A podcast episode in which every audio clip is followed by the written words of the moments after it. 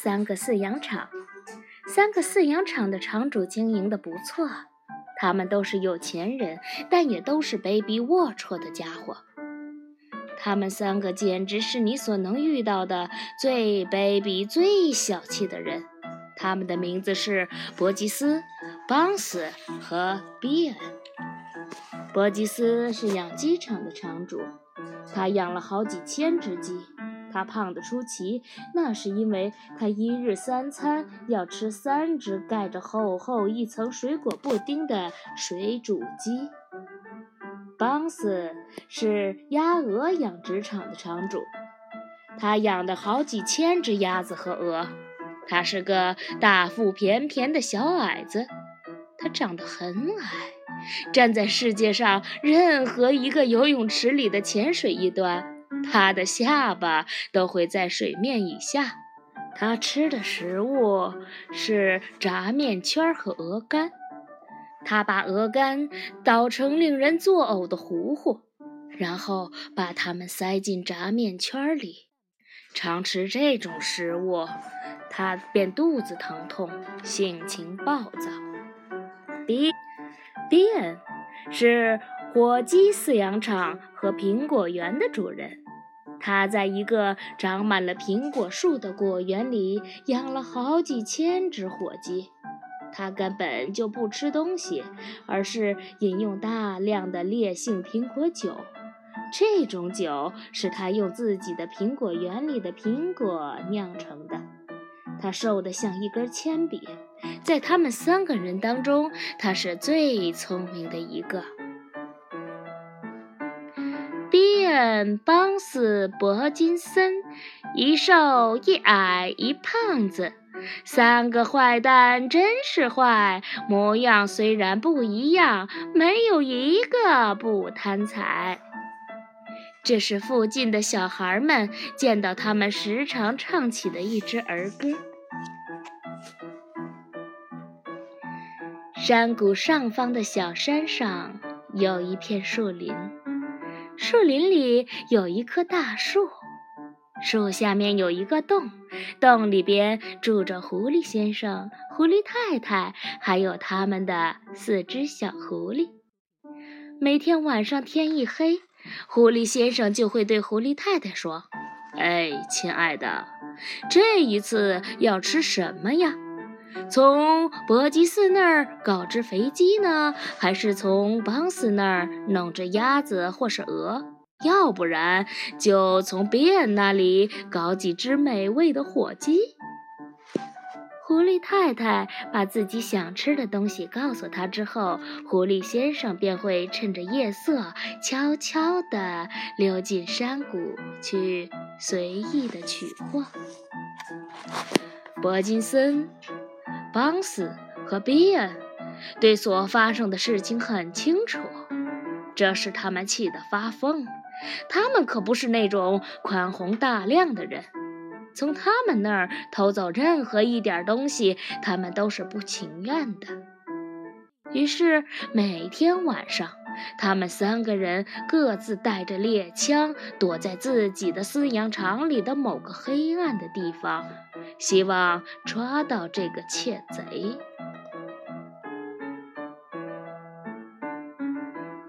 不过对他们来说，狐狸先生简直太聪明了。他在接近饲养场时，总是逆风而行。这就是说，如果有人潜伏在前方的暗处，风就被会会把那个人的气味带到与他相距还很远的狐狸先生的鼻子里。这样，伯吉斯先生躲在他的一号鸡舍后面，狐狸先生从五十码开外的地方就能嗅到他的气味，于是会迅速改变前进的方向。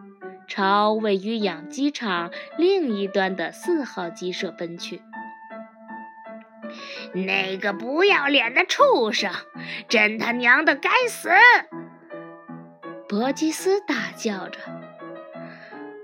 啊！但愿我能把他的五脏六腑都给扯出来，一定把他给干掉。可是怎么干呢？”伯吉斯说道：“我们到底该怎样逮住这个坏家伙？”比恩用中指优雅地抠了抠鼻孔。“呃，我有一个计划。”他说。“你从来都没有过什么像样的计划。”邦斯说。“闭嘴，听着。”比恩说。嗯，明天晚上我们就躲在狐狸住的那个洞的外边，我们一直等到他出来，然后砰砰砰砰！啊，妙极了！邦斯说道。但是我们要首先找到那个洞才行啊！啊，我亲爱的邦斯。我已经找到他了，诡计多端的比尔说道。他就在山上的树林里，位于一棵大树的下面。嘿，亲爱的，狐狸先生说：“今晚吃什么呢？”啊，我想咱们今晚去吃鸭子吧。”狐狸太太说。如果你愿意的话，就弄两只肥一点的鸭子，咱们吃一只，孩子们吃一只。嗯，就吃鸭子吧，绑死的鸭子是最好的。那可要小心呐，狐狸太太说。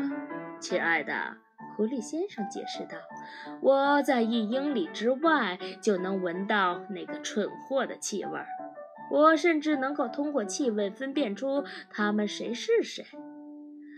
波吉斯身上散发出的是烂鸡皮的恶臭味，邦斯带着一身的鹅肝的臭味儿，而比恩呢，上上下下都被一股苹果酒的气味团团包围着。哈，那简直像是有毒的气体。是啊，不过千万不要大意。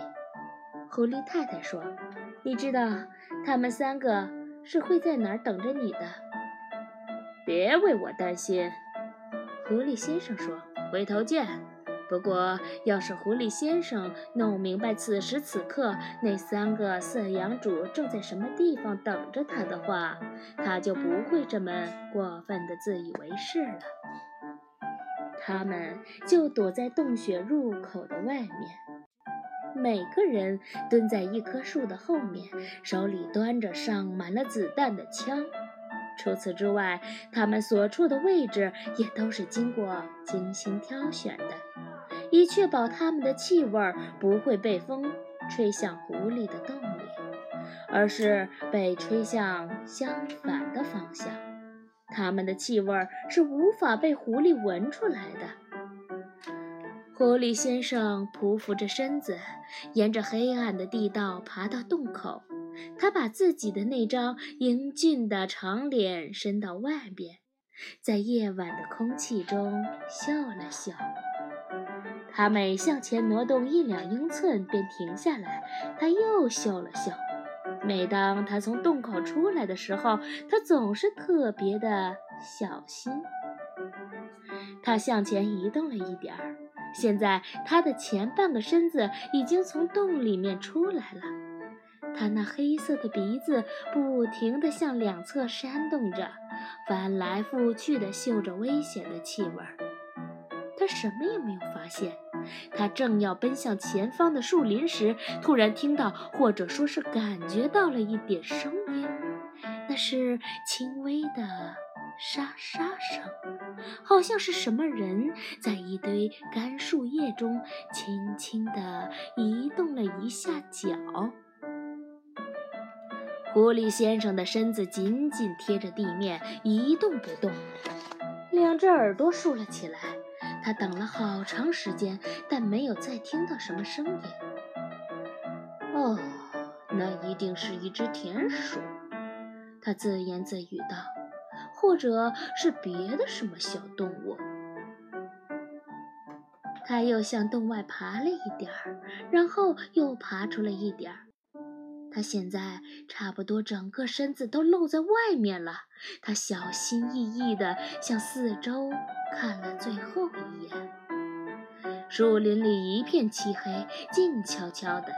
月亮在天空中的某个地方闪闪发光。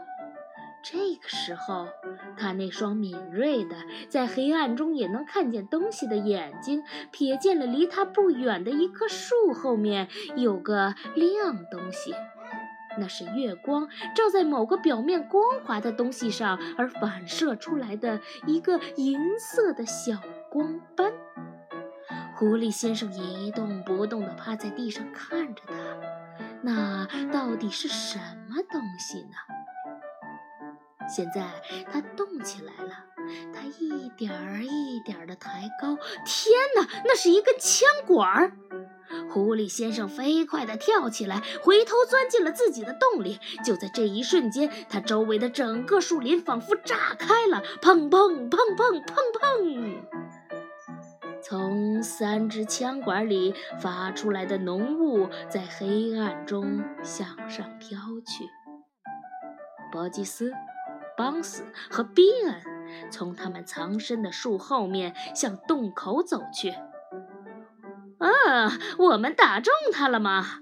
比恩说。他们之中的一个人用手电筒照着洞口，在手电筒照到的一圈光亮中，只见地上有一截血迹斑斑、残破不堪的狐狸尾巴。比恩把它拾起来。我们得到了狐狸尾巴，却没有逮住狐狸。他说着，把这东西扔到了一边去。妈的，真该死！伯吉斯说道：“我们的枪开得太晚了，我们应该在他一探头的时候就开枪，那样他就再也不会把头探出来了。”邦斯说道。比恩从口袋里掏出了一个小瓶的酒，喝了一大口，然后他说：“至少要用三天的时间才会饿得他再出来。我可不想坐在这里等着他。咱们把他挖出来吧。”啊哈！伯吉斯笑道：“你说的有道理，我们可以花几个小时的时间把它给挖出来。我知道它在哪儿。我估计他们全家都住在那个洞里。”邦斯说道。“哼，那我们可走运了。去拿铁锹来吧。”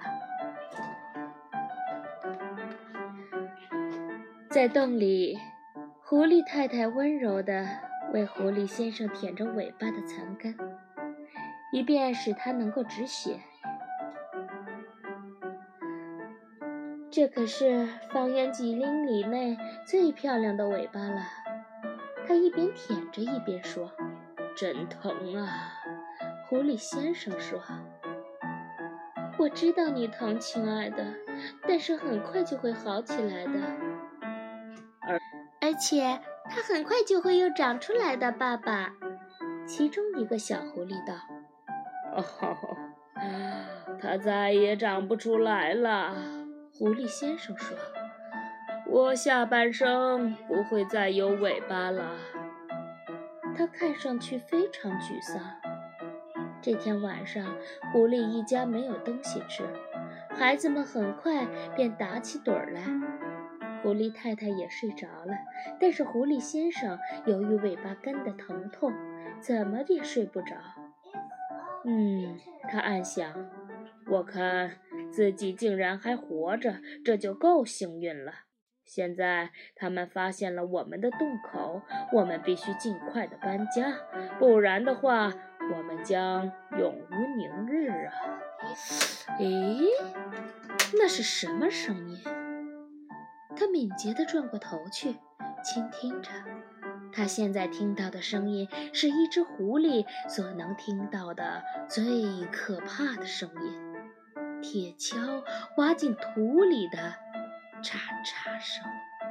醒醒！他喊道：“他们要把咱们挖出去。狐狸太太顿时就醒了，她坐起身来，浑身颤抖。你，你敢肯定是这么回事吗？绝对没错。听，他们会杀死我们的孩子。狐狸太太哭了。啊，这怎么办呢？办不到。狐狸先生说。可是，亲爱的，他们会的。狐狸太太啜泣着说。你知道，他们会的。铁锹在他们的头顶上不停地挖着，发出咯吱咯吱咯吱的声音。小石头和土粒开始从地道的顶上往下滑落。他们会怎么杀死我们，妈妈？其中一个小狐狸问道。他吓得睁大那双又黑又圆的眼睛。那会儿会有狗吗？狐狸太太开始哭了。她让四个孩子凑近自己，并紧紧地抱着他们。突然，他们头上咔嚓一声巨响，一个锋利的铁锹头直穿洞顶，落了下来。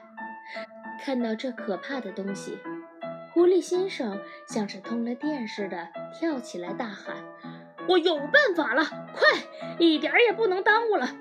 我怎么以前没想到啊？想到什么了，爸爸？狐狸挖洞会比人挖得快很多。”狐狸先生一边大喊，一边开始挖起来。世界上谁也没有狐狸挖洞挖得快。为了逃命，狐狸先生用前爪挖了起来，挖下来的土呼呼地向他身后飞去。狐狸太太跑上前去助他一臂之力，四个孩子也来帮忙，向下挖。狐狸先生命令道：“我们必须往深处挖，越深越好。”地道越来越长了，它们很陡的坡度向下延伸着。随着深度的增加，离地面也越来越远了。母亲、父亲和所有的四个孩子都在一起挖着，他们前腿飞快地运动着，让人都看不清楚。铁锹的咯吱声和咔嚓的声音渐渐地变得越来。越微弱。大约一个小时之后，狐狸先生停下来不挖了。停，他说。他们都停下来，转过身去，向后面看着自己刚刚挖过的长长的地道，周围一片的寂静。啊，我看咱们已经干完了。他们绝不会挖这么深的，大家干得很好。一家人坐下来喘息着。狐狸太太对他的孩子们说：“你们可要知道，要不是你们的爸爸，我们现在就没命了。你们的爸爸是个了不起的狐狸。”狐狸先生看了看自己妻子，于是他笑了。听他说出这样的话，他更爱他的妻子了。第二天早晨，太阳升起来的时候，伯吉斯、邦斯和比尔还在继续挖着。他们已经挖了一个很深的洞，你简直可以把一座房子放进去。但是他们仍然没有挖到狐狸洞的尽头。他们一个个精疲力尽，气得要死。真他妈的该死啊！伯吉斯说着：“这是谁出的馊主意？”比恩的主意。邦斯说道。伯吉斯和邦斯两人都瞪着比恩。比恩又喝了一大口苹果酒，然后把酒瓶子装进了口袋里，没有递给他俩喝。听着，他气愤地说：“我要逮住那只狐狸，我打算抓住那只狐狸，不把它弄死。像一团肉似的挂在我门前的走廊上。我是不会善罢甘休的。我们这样挖是抓不到他的，这肯定。胖子伯吉斯说道：“我已经挖够了。”大腹翩翩的小矮子邦斯抬头看着比尔说：“你还有什么蠢主意吗？”“什么？”比尔说道，“我听不见你说的话。”脸从来也没有洗过澡，他甚至连哪儿都没洗过，因此他的耳洞里被各种各样的像耳屎、污垢以及口香糖和死苍蝇之类的脏东西堵塞了。这样的他就成了聋子。大声说！他对邦斯喊道。于是邦斯大喊着回答：“还有什么蠢主意吗？”用一根脏手指挠了挠后颈，他那儿起了一个发痒的疖子。呃，就这个活儿来说，我们需要机器，是挖掘机。我们用挖掘机，五分钟就能把那只狐狸给挖出来。这是一个相当好的主意，其他两位只好接受。好吧。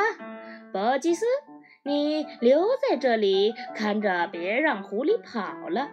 邦斯和我去把我们的挖掘机开来。他要是设法逃跑，你就赶快向他开枪。又高又瘦的比恩走了，小矮个子邦斯一路小跑着紧随其后。大胖子伯基斯留在了原地，没有动。手里端着枪，对着狐狸的洞口。不久，两台前边带着机械铲的大型履带式挖掘机轰轰隆隆地开进了树林。bn 开了一台，邦斯开了另一台。两台挖掘机都是黑色的，它们看上去就像凶残的杀人野兽。那么我们就开始了，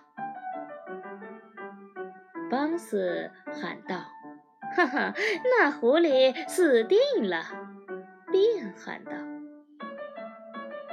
挖掘机开始工作了，从小山上大口大口地啃噬着泥土。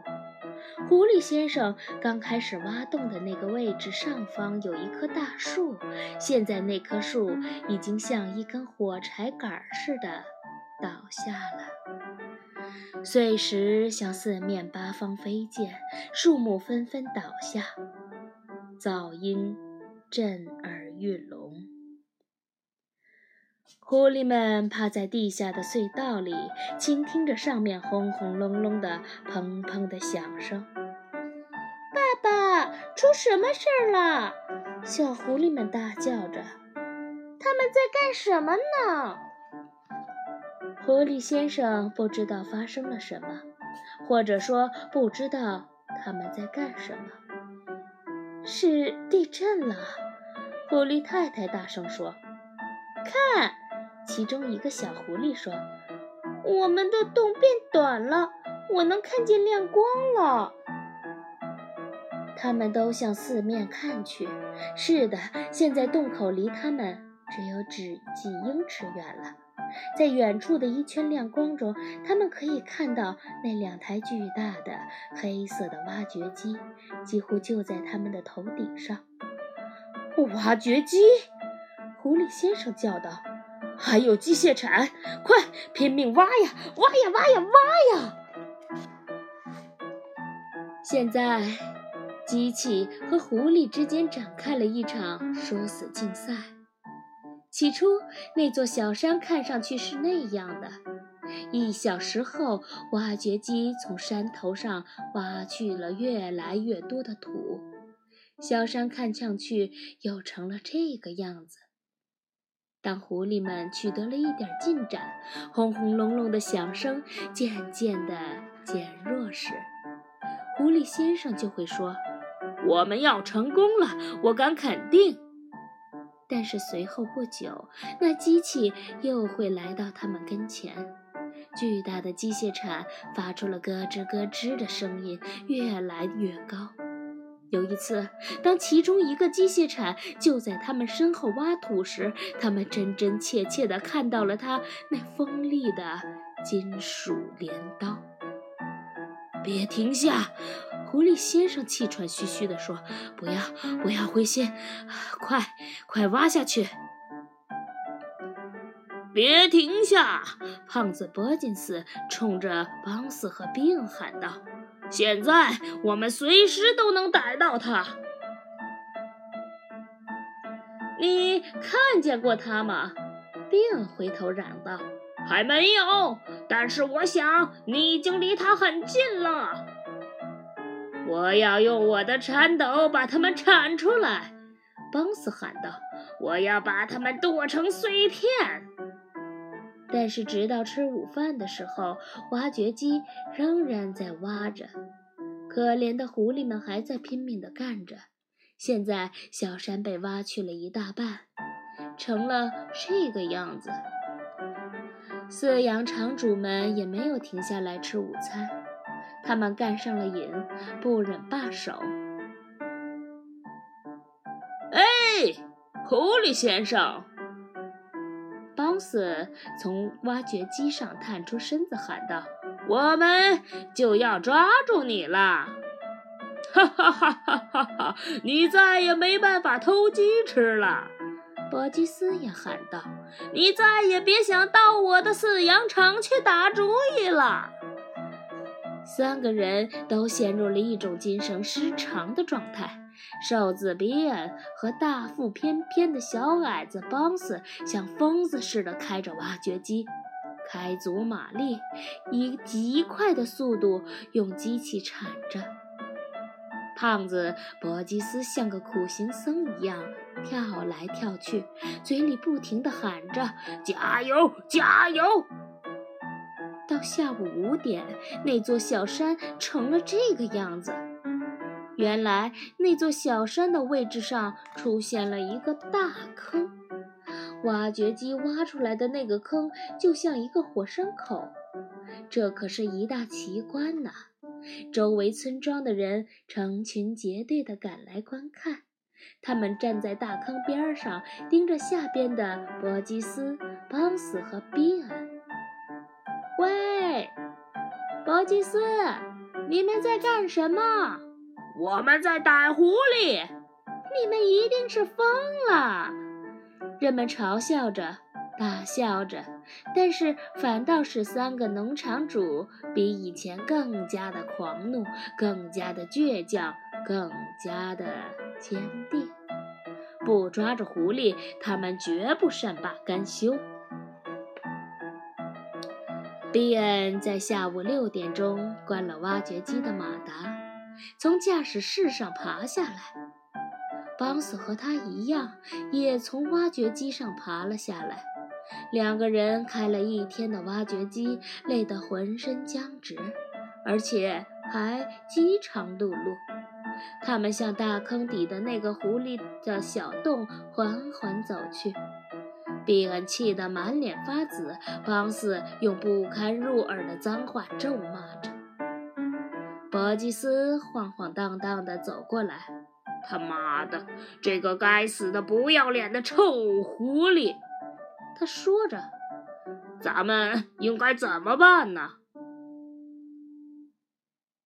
我要是对你说的是，咱们不能罢手。咱们不能让狐狸们跑掉，比恩说道。邦斯大喊说：“咱们绝不让他们跑掉！对，绝不，绝不，绝不！”，你听到了吗，狐狸先生？比恩弯着身子，冲着洞口喊道。现在还不算完呢，狐狸先生。我们不把你像个小玩意儿一样的吊出来吊死，就不回家。于是这三个人互相着握着手，郑重地发誓：不抓住狐狸，就不回自己的饲养场。下一步怎么办呢？小矮子邦斯问道。“呃，我打算派你到洞里去把它弄出来。”比尔说，“下去吧，你这可怜的小矮个儿。”我不去！邦斯尖叫着跑了。比尔没精打采地笑了笑。他一笑，你就看到他那猩红色的牙龈，而且看到牙龈部分要比牙齿还要多。那么现在就只有一件事可以做了。我们把它饿出来，昼夜在这里宿营，看着这个洞口，到最后他会出来的，他肯定会出来的。于是，伯吉斯、邦斯和比恩给山下的饲养场捎信去，让人把帐篷、睡袋和晚餐送来。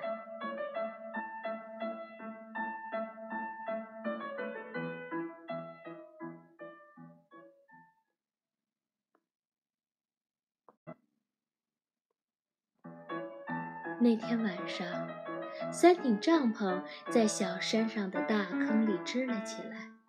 伯吉斯、邦斯和比恩一个人一顶帐篷，三顶帐篷环绕着狐狸的洞口。三个饲养主坐在帐篷外吃着晚餐。伯吉斯吃的是三只布丁焖鸡，邦斯吃的是六个炸面圈儿。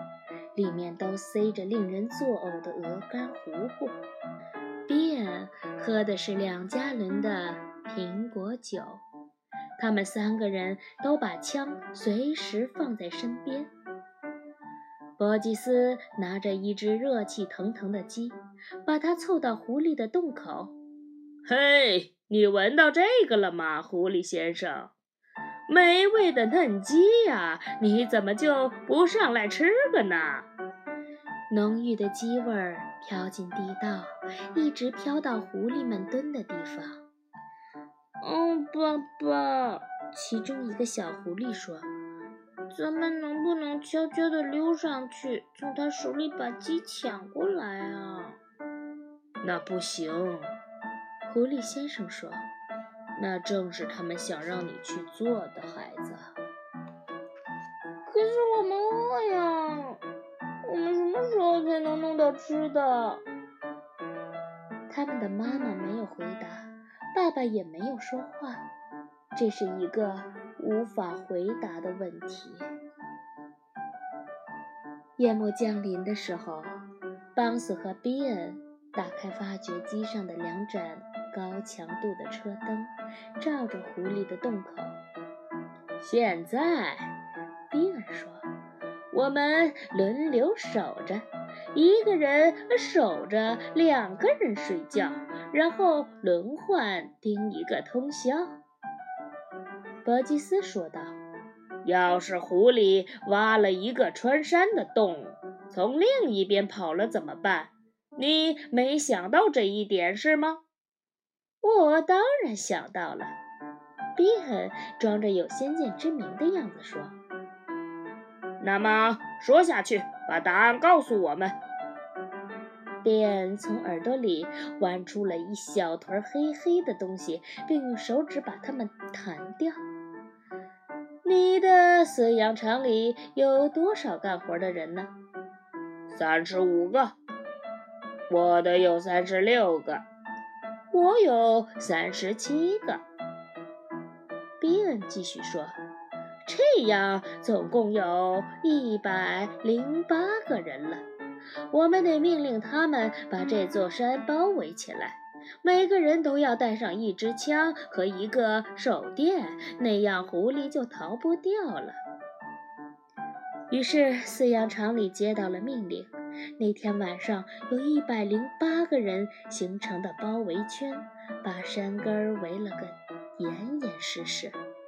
他们用棍棒、长枪、斧子、手枪以及其他各式各样可怕的武器，把自己武装起来。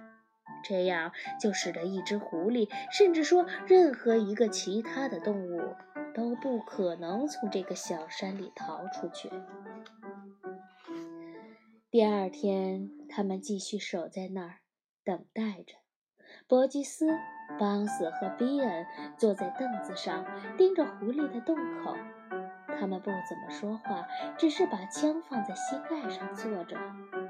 狐狸先生不时地向洞口的方向爬过去一点儿，用鼻子嗅一嗅，然后再爬回去，说：“他们还在那儿。你肯定吗，亲爱的？”“绝对肯定。我就是在一英里以外都能闻到那个叫比恩的人，他身上很臭。”这种坚守的游戏整整持续了三天三夜。我说：“狐狸不吃饭不喝水能活多久？”保吉斯在第三天的时候问道。“现在用不多久了。”便对他说，“他们很快就会饿得跑出来，他一定会的。”便说的对。下面地道里的狐狸们确实快要慢慢的饿死了。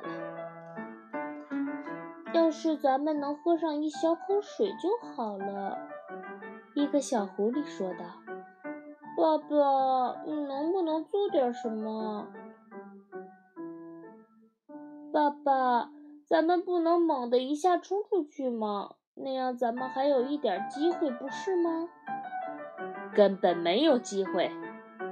狐狸先生严厉地说：“我是不会让你们到上边去面对那些枪的，我宁愿让你们待在下面平静的死去。”狐狸先生已经好长时间不说话了，他两眼紧闭，蹲在那里一动不动，甚至没有听到别的狐狸在说什么。狐狸太太知道，他正竭尽全力、绞尽脑汁地思索着出去的办法。现在，当他看他的时候，他发现他动了一下身子，缓缓地站起来。狐狸先生向后看了看自己的妻子，眼里跳动着一点兴奋的火花。“怎么了，亲爱的？”“我刚刚想到一个主意。”“什么？什么主意？”“爸爸，什么主意啊？”“快说！”狐狸太太说，“赶紧告诉我们。”呃，狐狸先生沉吟着，然后停下来叹了口气，伤心的又摇了摇头。他又蹲下来，那办法不好，那终归还是不行啊。为什么不行，爸爸？因为那就是说，咱们还要继续挖洞，而咱们已经三天三夜没吃东西了，谁也没有足够的力气干活。我们能行，爸爸！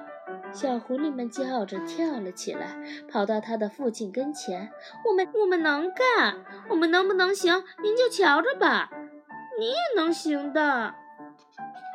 狐狸先生看了看四只小狐狸，脸上露出了微笑。他暗想：我的孩子多好啊！可他们就要饿死了。三天来，他们一口水都没喝，但他们仍然没有垮下来。我一定不能让他们泄气。我，我想咱们也许可以试试。”他说道。“快说吧，爸爸，说说你想让我们怎么干。”狐狸太太缓缓地站起来。由于没有吃东西和喝水，他比他们中间任何一个人都难受。他的身体非常虚弱。我太抱歉了。但是我想，我也还能帮上点忙。你就待在那儿吧，亲爱的，我们自己能干得了。